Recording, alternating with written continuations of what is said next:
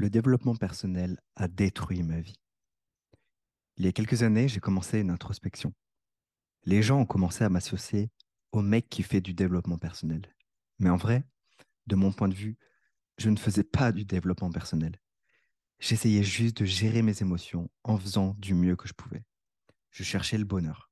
Celui que tu ressens, pas celui que tu fais croire avec une façade. Je cherchais la réponse dans tous les livres.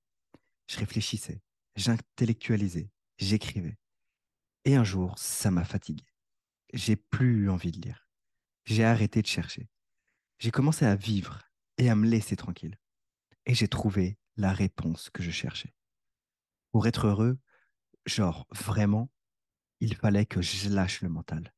Comment? Oui. Oh, non.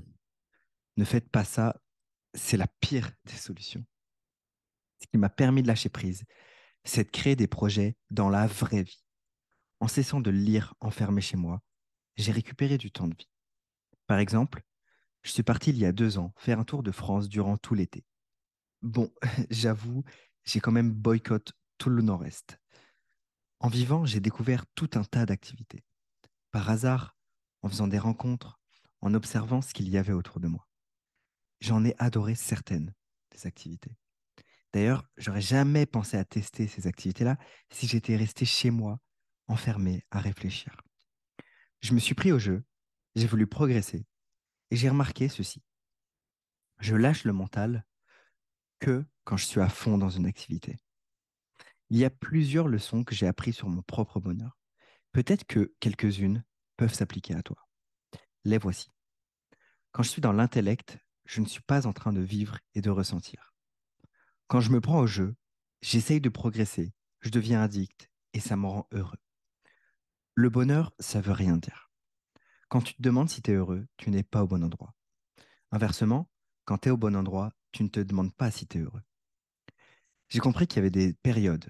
C'est cyclique. Un mois de kiff, deux mois posés. Deux mois de surkiff, un mois posé. Quand tu sais que c'est cyclique, tu profites de chaque période parce que tu sais qu'elle va se terminer même les périodes moins fun. Au lieu de te demander si tu es heureux, connecte-toi à tes ressentis. Le vrai indicateur, c'est est-ce que tu es enthousiaste à vivre ta journée? Si la réponse est non, fais des choses qui vont te faire te sentir vivant.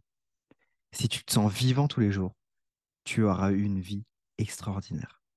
Et si tu ne sais pas ce qui te rend vivant, pars à la découverte du monde et tu découvriras sur le chemin.